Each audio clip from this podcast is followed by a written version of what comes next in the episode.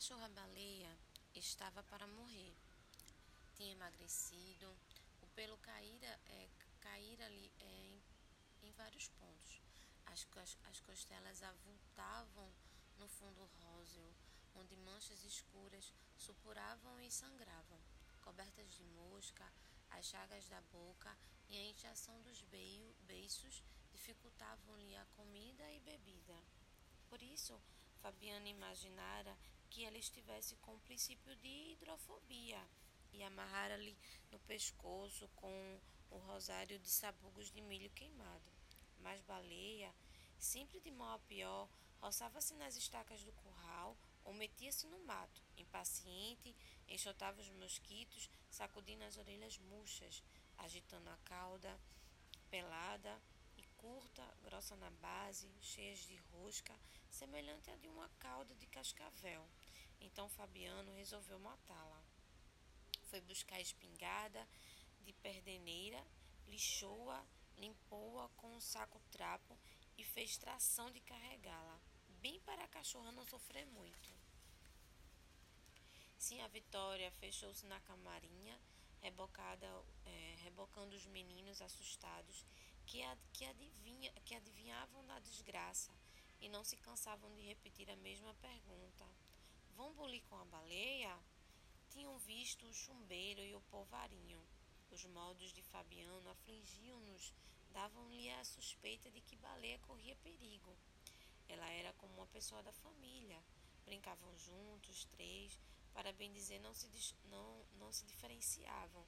Rebolavam na areia do rio e no estrume fofo que ia subindo, ameaçava cobrir o chiqueiro das cabras. Quixera se mexer na, taram, na taramela e abrir a porta, mas sim a Vitória levou-os levou para a cama de vara, deitou-os e esforçou-se por tapar-lhes os ouvidos. Prendeu a cabeça do mais velho entre as coxas e o espamou as mãos na orelha do segundo. Como os pequenos resistissem, aperreou-se e tratou de subjugá-lo, resmungando com energia. Ela também tinha o coração pesado, mas resignava-se naturalmente à decisão de Fabiano. Era necessária e justa.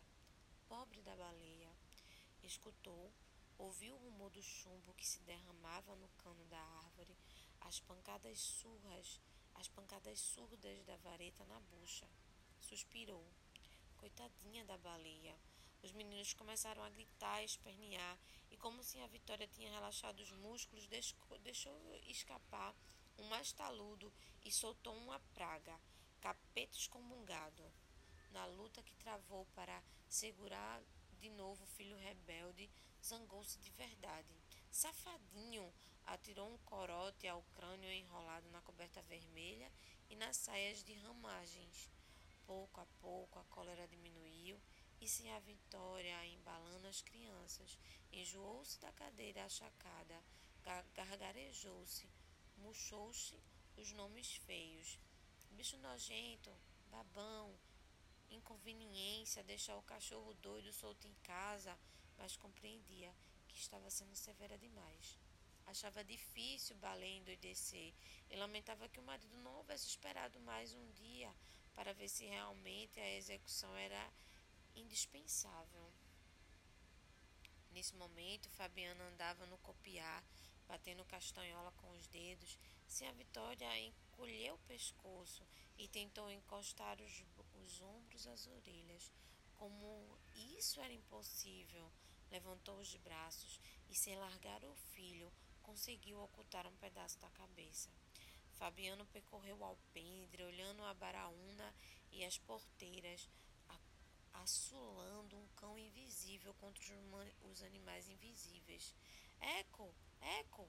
Em seguida entrou na sala, atravessou o corredor, chegou à janela baixa da cozinha, examinou o terreiro, viu baleia coçando-se a esfregar as peludas no pé turco. Levou a espingarda ao rosto. A cachorra espiou o dono desconfiada, enroscou-se enroscou ao tranco e foi se desviando até o ficar no outro lado da árvore, agachada e arisca, mostrando-se apenas as pupilas negras, Aborrecida com esta manobra, Fabiano saltou à janela, esgueirou-se ao longo da cerca do curral, deteve-se no morom do canto e levou, e levou de novo a arma ao rosto.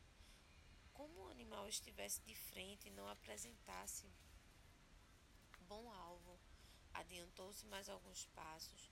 Ao chegar às, ao chegar às catingueiras, modificou a pontaria e puxou o gatilho.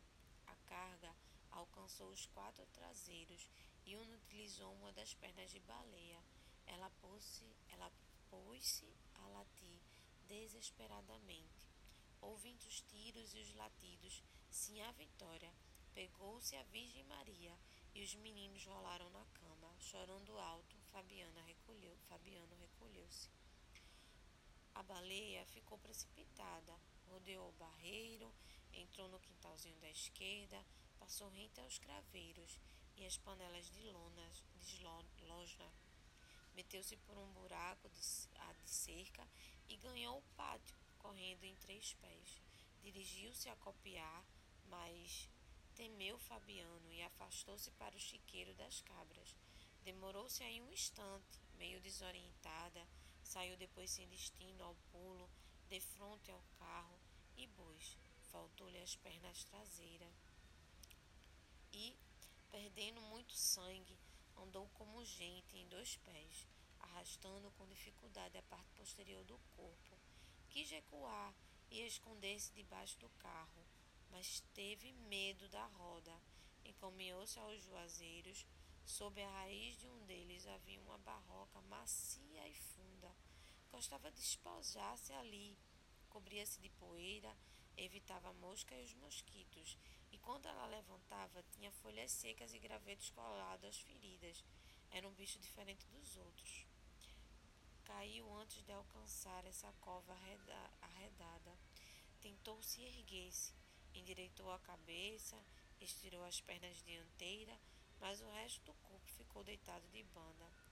Nessa posição torcida, mexeu-se a custos, ralando as, as patas, cravando as unhas no chão, agarrando-se nos cheixos moídos. Afinal, esmoreceu e aquietou-se junto às pedras onde os meninos jogavam cobras mortas. Uma sede horrível queimava-lhe a garganta. Procurou ver as pernas e não, e não as distinguiu.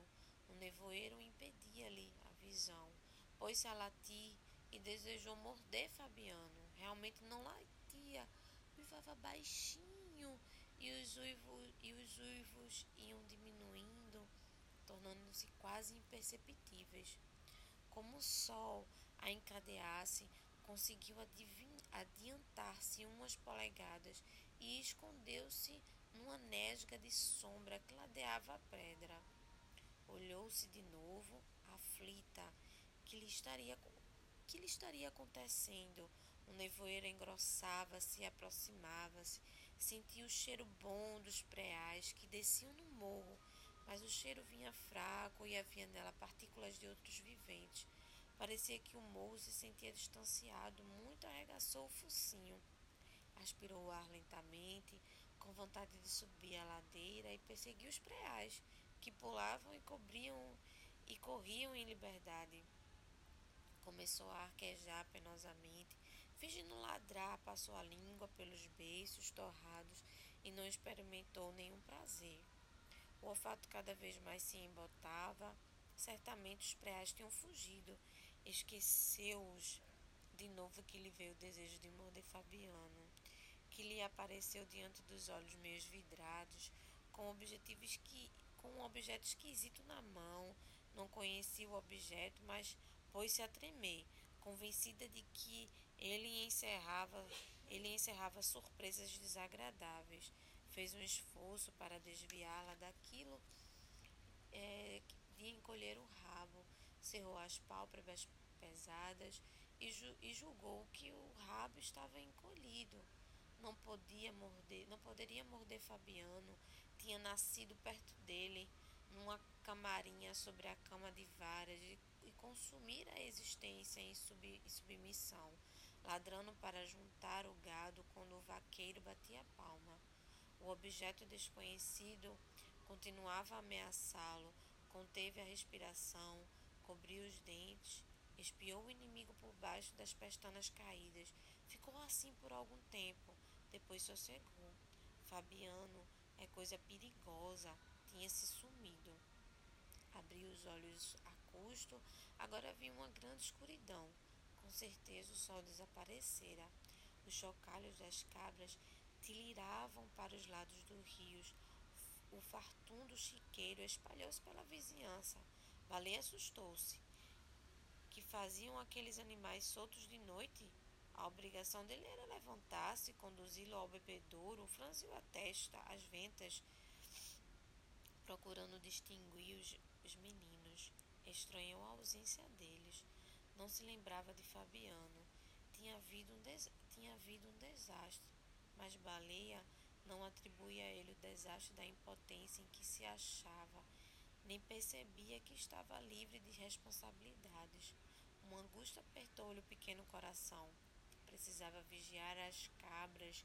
Aquela hora, aquela hora cheiros de su, sua suorama dev, deviam andar pelas ribanceiras, rondar as moitas afastadas. Felizmente os meninos dormiam na esteira por baixo do caritó, onde se a Vitória guardava o cachimbo. Uma noite de inverno gelada e nevoenta, cercada de criaturinha. Silêncio completo, nenhum sinal de vida aos, aos, nos arredores. O galo velho não cantava no poeiro, no puleiro, nem Fabiano na cama de varas. Estes sons interessavam Baleia, mas o galo batia as asas e Fabiano se virava. Emanações familiares revelavam-se presença deles. Agora parecia que a fazenda é, tinha despovoado. Baleia respirava depressa, a boca aberta, os queixos desgovernados, a língua pendente e insensível. Não sabia o quarto e a viagem difícil do barreiro ao fim do pato desvaneciam-se do seu espírito. Provavelmente estava na cozinha, entre as pedras que serviam de trepe. Antes de se deitassem, a Vitória retirava dali os carvões e a cinza, varria com um molho de vassoura o chão queimado, e aquilo ficava com um bom lugar para o cachorro descansar. O calor afuguentava as pulgas, a terra se amaciava e os findos dos cochilos numerosos preais corriam e saltavam no formigueiro de preá invadiam a cozinha. A tremura sabia, deixava a barriga e chegava ao peito de baleia. Do peito para trás era tudo insensibilidade e esquecimento, mas o resto do corpo se arrepiava. Espinhos de mandacaru penetravam a carne meio comida pela doença. Baleia encostava a cabecinha fatigada na pedra. A pedra estava fria Realmente, se a Vitória tinha deixado o fogo apagar-se muito cedo. Baleia queria dormir, acordaria feliz no mundo cheio de, preá, preás e lamberiam as mãos de Fabiano. Um Fabiano enorme, as crianças se espojariam com ela, rolariam com ela no pátio enorme, no chiqueiro enorme. O mundo ficaria todo cheio de preás gordos e enormes. E assim é o capítulo que fala sobre baleia e a sua, a sua morte tão, tão insensível. Né? Mas se você prestar atenção né, nessa história tão, tão bonita, né, tão linda, esse conto tão, tão bonito, né, ele, ele é, retrata a história de Vidas Secas, né, um dos capítulos de Vidas Secas que foi lançado em, 1930, em 1938. Ele foi escrito por, por Graciliano Ramos é considerado um dos mais importantes romances da geração de 30 do modernismo, é, do modernismo brasileiro. Né? E ele retrata né, a opressão social e econômica né? e, ao mesmo tempo, um momento né, da seca vivida no sertão Nordeste, nosso querido Nordeste, ao qual também faço parte, e que muitas pessoas pensam que o Nordeste é tudo que é, é impressão desse livro. Claro que existe essa parte nebulosa do Nordeste, né, que muitos naquela época, né, sofriam e ainda sofrem com a falta de água, né, o castigo de estar tá se retirando, né, sendo nômades de um lugar para outro em busca de água, né, em busca de ter uma vida, né, enquanto muitos, né, ascensão da água potável, né, nesses lugares não tinham. Né, então você consegue ver esse regionalismo que ele traz, né, nas suas críticas e nessa denúncia no problema da sociedade, né, que faz com que os protagonistas dessa história vivam uma vida, uma vida de injustiça social, de, de, de opressão, de margin, marginal, marginalização social, né? E, é, e por ser um livro, é, ele tem um, um ele, por ser um livro com, com discurso, né, indireto livre, mostra essa fala dos personagens nesse discurso do narrador, que muitas vezes parece que ele está dizendo, mas se você prestar atenção também pode ser o personagem. Então, se você entender um pouco desse capítulo, você vai ver que se mistura, né, o narrador com o personagem. Né? Então, ele é dividido em 13 capítulos, né, que tem o seu enredo uma estética que não tem, não propõe nenhum fim, nem um começo, né? E ele traz também algumas características do romance né, de 1930, que é o realismo social, caráter regionalista, ausência de idealizações, parcialidade da narrativa, valorização do espaço, determinismo, linguagem simples. E ele também retrata é, muitas. Ele, ele retrata também esse, essa, essa, essa miséria e opressão causada no sertão traz com que é, que traz com que é, o, o drama, esse drama nordestino, é, possa ser é, seguido né, pela essa seca, pela essa miséria, né, e, a, e, a, e a família ela retrata né, essa, essa vida de incertezas. Né, a narrativa, a narrativa é um exemplo né, de, êxodo, de êxodo rural, né, traz todo esse processo onde a família é explorada pela seca, pelo, pelo patrão, pelo soldado, pela geopolítica, por tudo, né? E a, a narrativa também traz esse, esse, esse fator psicossocial é, e, que, e que você vai é, e que leva a falar que é, a qual ele é submetido, né? Porque Fabiano ele é submetido, a família é submetida a toda essa essa, essas, essas, essas situações para poder viver, né? E se você perceber, não é uma crise só no sertão, mas é uma crise volta ao mundo todo. Então a gente pode perceber que tudo isso que Fabiano e a família deles vivem, né, também pode a gente pode estigar para outras fases, né, como a miséria, a fome. Ela não só está atrelada a uma seca, ela não só está atrelada a um. É, como é que eu posso dizer? Ela não só está atrelada a um, um, um, estado, né? mas de, ela pode estar tá atrelada a toda e qualquer situação que envolve é, o ser humano. Né? Então a seca é só um, um, um ícone dessa, dessa história. Né? Mas a história ela retrata muito mais do que isso. Porque a fome ela está atrelada às outras coisas. A miséria ela também está atrelada a sede não pode ser só sede de água, ela pode ser sede de várias outras coisas. Então, quando você pega esse livro, você pode incumbir nele várias outras situações que você pode retratar.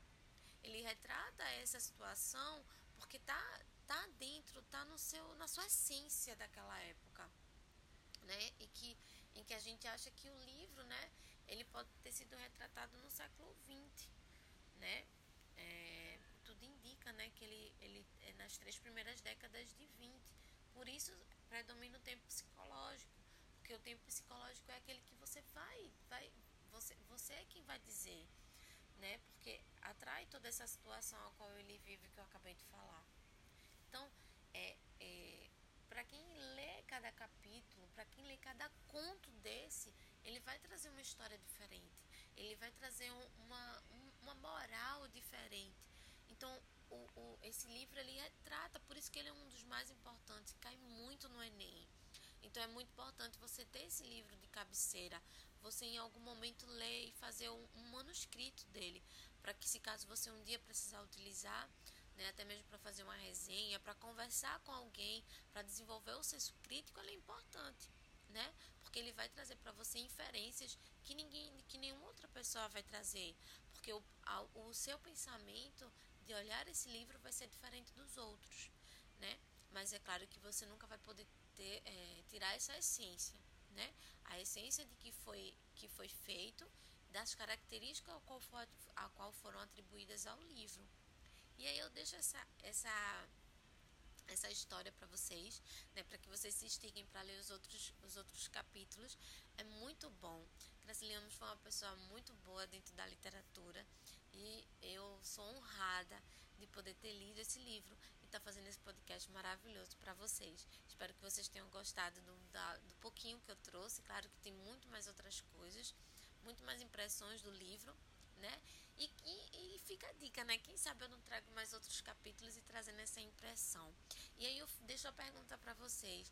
E aí o que vocês acharam dessa história, né? Tão triste da morte de baleia, né? Esse mister que ele conta, né? Tanta tanta metáfora por detrás, né, de baleia, da morte dela, né, que é contada de uma forma tão tão sutil e ao mesmo tempo eu posso dizer tão melancólica, né? Porque a morte de, de baleia foi trazida aos mínimos detalhes, né? Até mesmo do que baleia poderia ter no céu, um mundo de preais, né? E eu deixo essa reflexão para vocês, né? Da pedrinha gelada a qual ela coloca a cabecinha dela né? E eu deixo essa impressão para vocês, para que vocês possam trazer a, a sua, o seu senso crítico. Depois vocês aí podem estar tá comentando o que vocês acharam. Tá? Tem meu Instagram lá no Contos e Contos, que vocês também podem estar tá deixando seus comentários, me chamando lá no direct pra gente ter um bate-papo, uma conversa bem gostosa. Eu vou adorar conversar com vocês. Tá bom, gente? Até a próxima, até o próximo podcast. Beijo